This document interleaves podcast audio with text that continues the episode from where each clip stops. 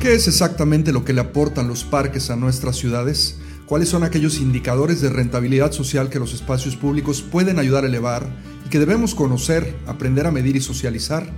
Te doy la bienvenida a este episodio 27 de Podcast Parques. Si nos escuchas de manera regular, sabes lo mucho que lo apreciamos y si es la primera vez que lo haces, estás en el espacio donde semana a semana compartimos información, consejos y las mejores prácticas sobre parques urbanos en América Latina.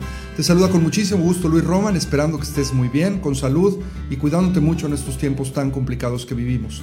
El día de hoy vamos a hablar de los beneficios de los parques. Parece que este tema tendría que haber sido el inicio en Podcast Parques, sin embargo, vamos a aprovechar que tenemos mucha información y referencias para darte, justificar, pero sobre todo educar y educarnos de manera continua sobre estos beneficios de los que hablaremos el día de hoy. Es una actividad que no solamente debemos promover de manera continua, sino que forma parte de los argumentos que tenemos que conocer y defender para lograr más y mejores espacios públicos en nuestras ciudades. Hoy te vamos a contar todos y a darte herramientas para ir construyendo una narrativa propia que a tu ciudad y a sus ciudadanos les permita empezar a mirar los parques de manera diferente, desde otra perspectiva. Comenzamos. Estás escuchando Podcast Parques, donde encontrarás tips, consejos y las mejores prácticas probadas por expertos internacionales. Esta y cada semana. Ahora con ustedes, su anfitrión, Luis Roman. Siempre que tratamos de convencer a alguien con argumentos es mejor que estos tengan sustento técnico, es decir, que puedan haber sido validados por un experto. Cuando se trata de temas comunitarios, esto es aún más importante porque hay que convencer a muchas personas, las que típicamente son muy distintas y diversas entre sí, entonces es cuando el reto se complica más. Caminar por la ciudad, ver los parques y a través de ellos poder acceder a la vida pública no nos hace muchas veces sensibles a todas las bondades y beneficios que recibimos de ellos. De hecho, hay detrás de todo esto ciencia y técnica, números que nos pueden orientar sobre la cantidad y tipos de beneficios que recibimos de los espacios públicos y cómo estos ayudan a mejorar nuestra calidad de vida. Los profesionales en parques urbanos, espacios públicos y recreación debemos ante todo conocer estos beneficios para entenderlos y poderlos promover.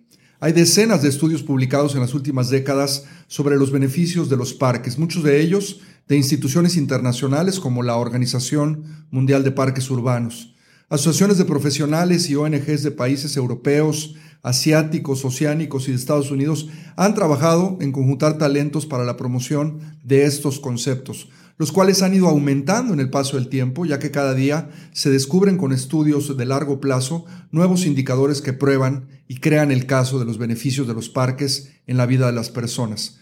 Organizaciones como el Trust for the Public Land en los Estados Unidos son contratadas por las ciudades para generar estudios particulares sobre los beneficios puntuales que los sistemas de parques y espacios públicos de estas ciudades le generan a sus ciudadanos. Asociaciones también de profesionales como la Alianza de Parques y la Asociación Nacional de Parques y Recreación en este país tienen publicados en sus páginas web decenas de estudios relacionados a beneficios particulares de los parques te vamos a dejar en las notas del podcast algunos de estos documentos para que los tengas como referencia. Para poder construir ahora una narrativa común en tu ciudad, vamos a empezar por clasificar los beneficios por categorías. Esto es importante porque al momento de generar política pública y buscar personas que aboguen por los parques y también sean promotores de los mismos, es importante hablarles a cada uno de estos grupos por sus intereses y carismas. No existe una categorización absoluta. Hay dentro de las muchas publicaciones a nivel mundial, sin embargo, un consenso generalizado que pueda hacer sentido a tus intenciones de promoción una vez que tengas definido un mapa de actores en tu comunidad. Desde la ANPR hemos publicado la Guía Total Infográfica de los Beneficios de los Parques Urbanos en el año 2020. El documento propone una categorización simple y sobre todo propone un esquema de matriz, donde se explican a detalle, dentro de cada categoría, los problemas, las fórmulas para solucionarlos y los beneficios puntuales en cada renglón. Recuerda, el trabajo de convencimiento comunitario siempre es complejo y toma mucho tiempo. Al final del día, las interacciones son con personas y cada persona tiene intereses y deseos muy particulares. No hay que olvidar el punto de entender con quién se habla y cómo se comunican las cosas. Si eres capaz de transmitir la idea correcta a la persona correcta, seguramente vas a ganar una nueva voluntad que se volverá en apoyo para la promoción de los parques en tu ciudad. Una de las cosas más importantes para hacer un caso en tu comunidad es poder medir, idealmente en un proyecto piloto en una zona específica de la ciudad, porque eso es importante para empezar con algo que sea alcanzable. Si logras medir, podrás demostrar y con esto podrás cambiar prioridades, porque al final la construcción de las ciudades es un tema de prioridades. Vamos a empezar a enumerar entonces estos beneficios y para esto vamos a establecer categorías de acuerdo a nuestra guía infográfica. La categoría número uno, los beneficios sociales, son los que están relacionados directamente a las personas, a los individuos y sus interacciones con otras personas. La categoría número dos, los beneficios económicos. Estos están relacionados también a las personas y sus interacciones directas con los bienes económicos y sus oportunidades. La categoría número 3, los beneficios ambientales, están relacionados a las personas y sus interacciones directas con el medio ambiente, los recursos naturales y sus oportunidades y riesgos. Y finalmente, los beneficios intangibles en la categoría número 4, que son los más difíciles de medir porque están relacionados a conceptos mucho más abstractos como son la belleza, la justicia y la equidad. En la siguiente sección vamos a mencionar primero las cosas en negativo, no porque me guste ser negativo, sino para entender primero las problemáticas y después plantear las fórmulas y soluciones. Vamos por partes, describiendo uno a uno por cada categoría los eh, beneficios, en este caso primero los sociales. Para los sociales, el problema número uno es la inseguridad. La fórmula para atacar la inseguridad es tener parques activos más horas del día a través de programas para todas las edades y todos los segmentos poblacionales. ¿Cuáles son los resultados que podríamos obtener? Vecindarios más cuidados por los propios vecinos. ¿Cuál es el argumento aquí? Para vigilar los vecindarios no solo se necesitan policías y pistolas. Si logramos que los vecinos salgan de sus casas y caminen o vayan en bicicleta a los parques y permanezcan la mayor cantidad de tiempo posible en ellos, estos ayudarán a la autovigilancia. Habrá más ojos en las calles y muchas más oportunidades de ahuyentar a quien quiera hacer algo mal. Puedes escuchar y consultar el episodio número 22 de Podcast Parques, donde te compartimos las mejores prácticas en temas de seguridad en los parques urbanos. Problema número 2. Conectividad. La fórmula, mejores banquetas o veredas, oportunidades para acceder a los parques a pie o en bicicleta a través de andadores y ciclovías. ¿Cuáles son los resultados que puedes esperar? Mayor accesibilidad, inclusión y equidad. ¿Cuál es el argumento? Para poder lograr que los parques se usen por más tiempo y más personas todos los días, debemos de brindarle a todos los ciudadanos la oportunidad de llegar a ellos de manera fácil y segura. Lograr que los públicos más desprotegidos como niños, adultos mayores y personas con discapacidad accedan a los parques. Problema número 3. Enfermedades relacionadas a la obesidad. La fórmula, más andadores, ciclovías, instalaciones deportivas y programas. ¿Cuáles son los resultados que podemos obtener?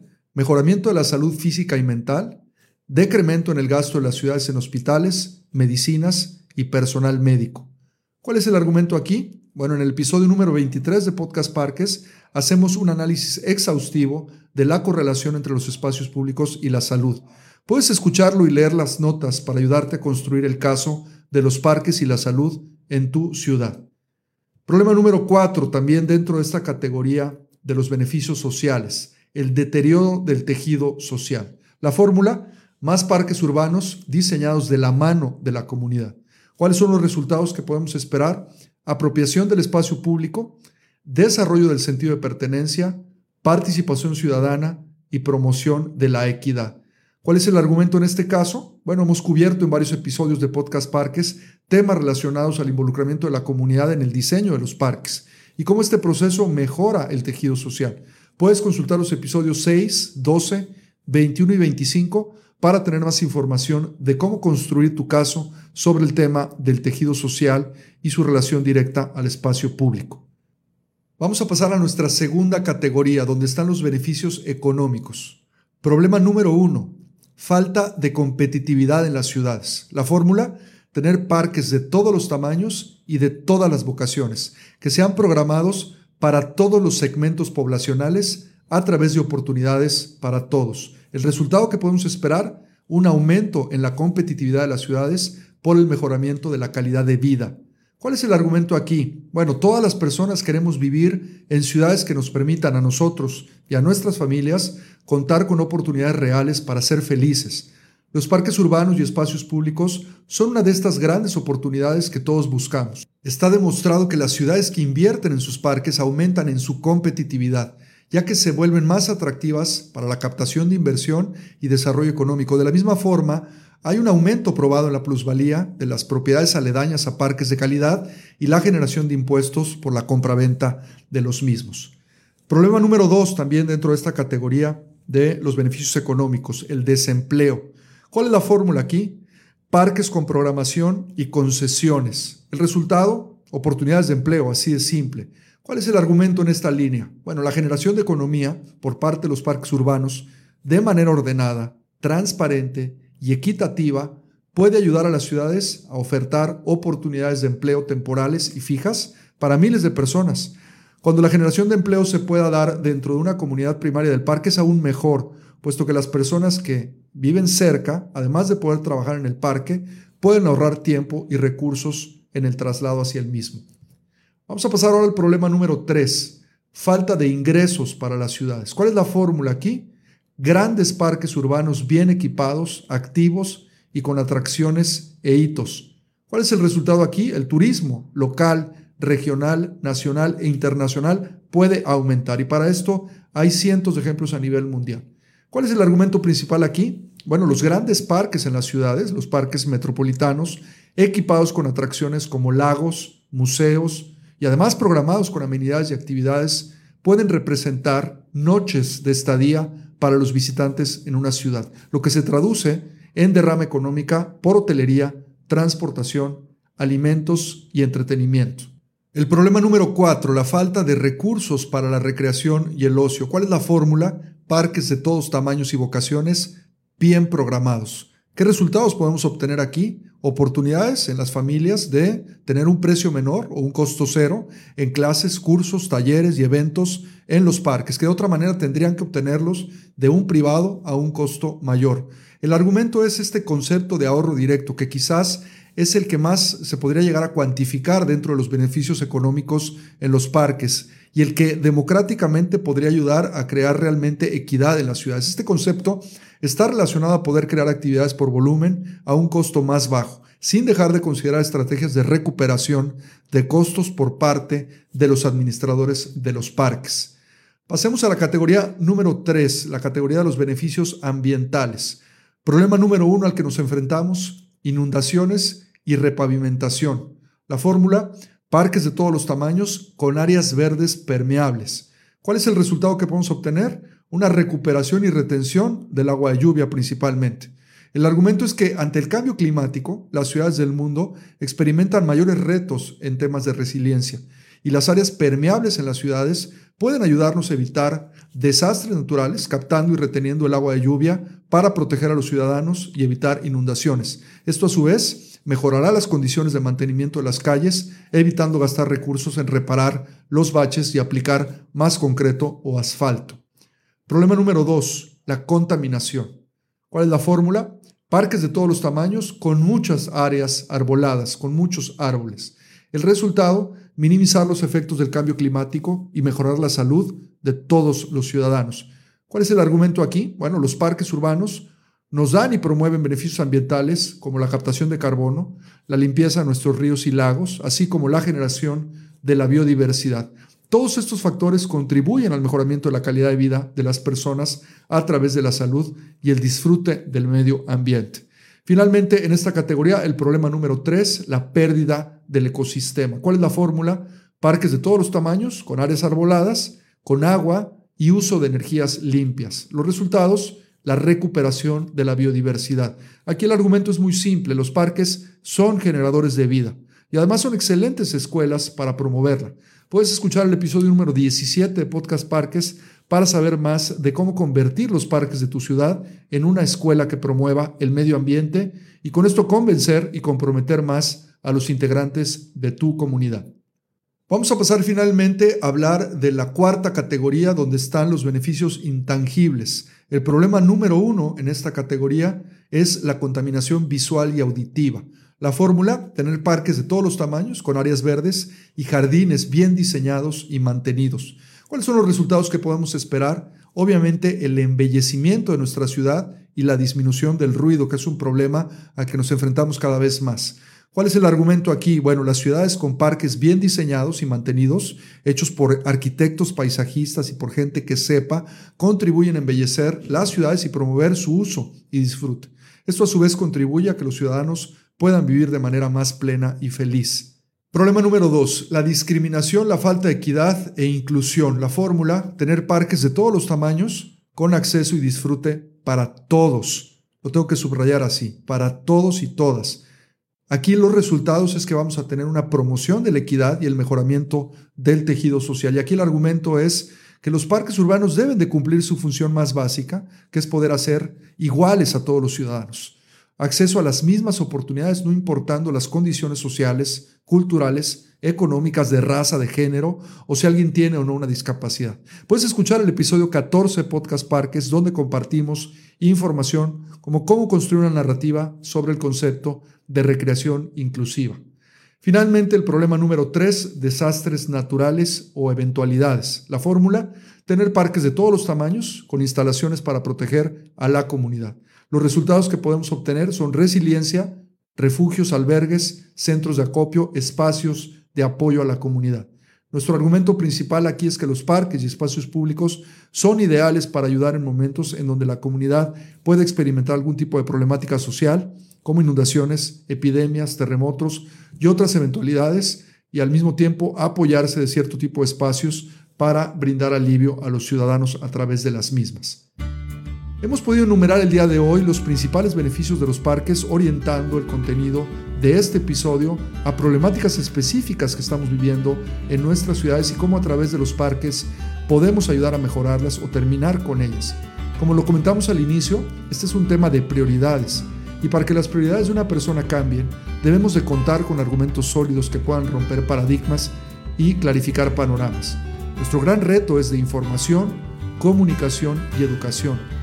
Repetir estos conceptos una y otra vez hacia los tomadores de decisiones en tu comunidad hará tarde o temprano que las prioridades cambien y entonces estarás viendo los frutos de tu trabajo como agente de cambio. No te rindas, este es un esfuerzo de todos los días y la invitación se mantiene. Recuerda, si no eres tú quién y si no lo hacemos ahora, ¿cuándo?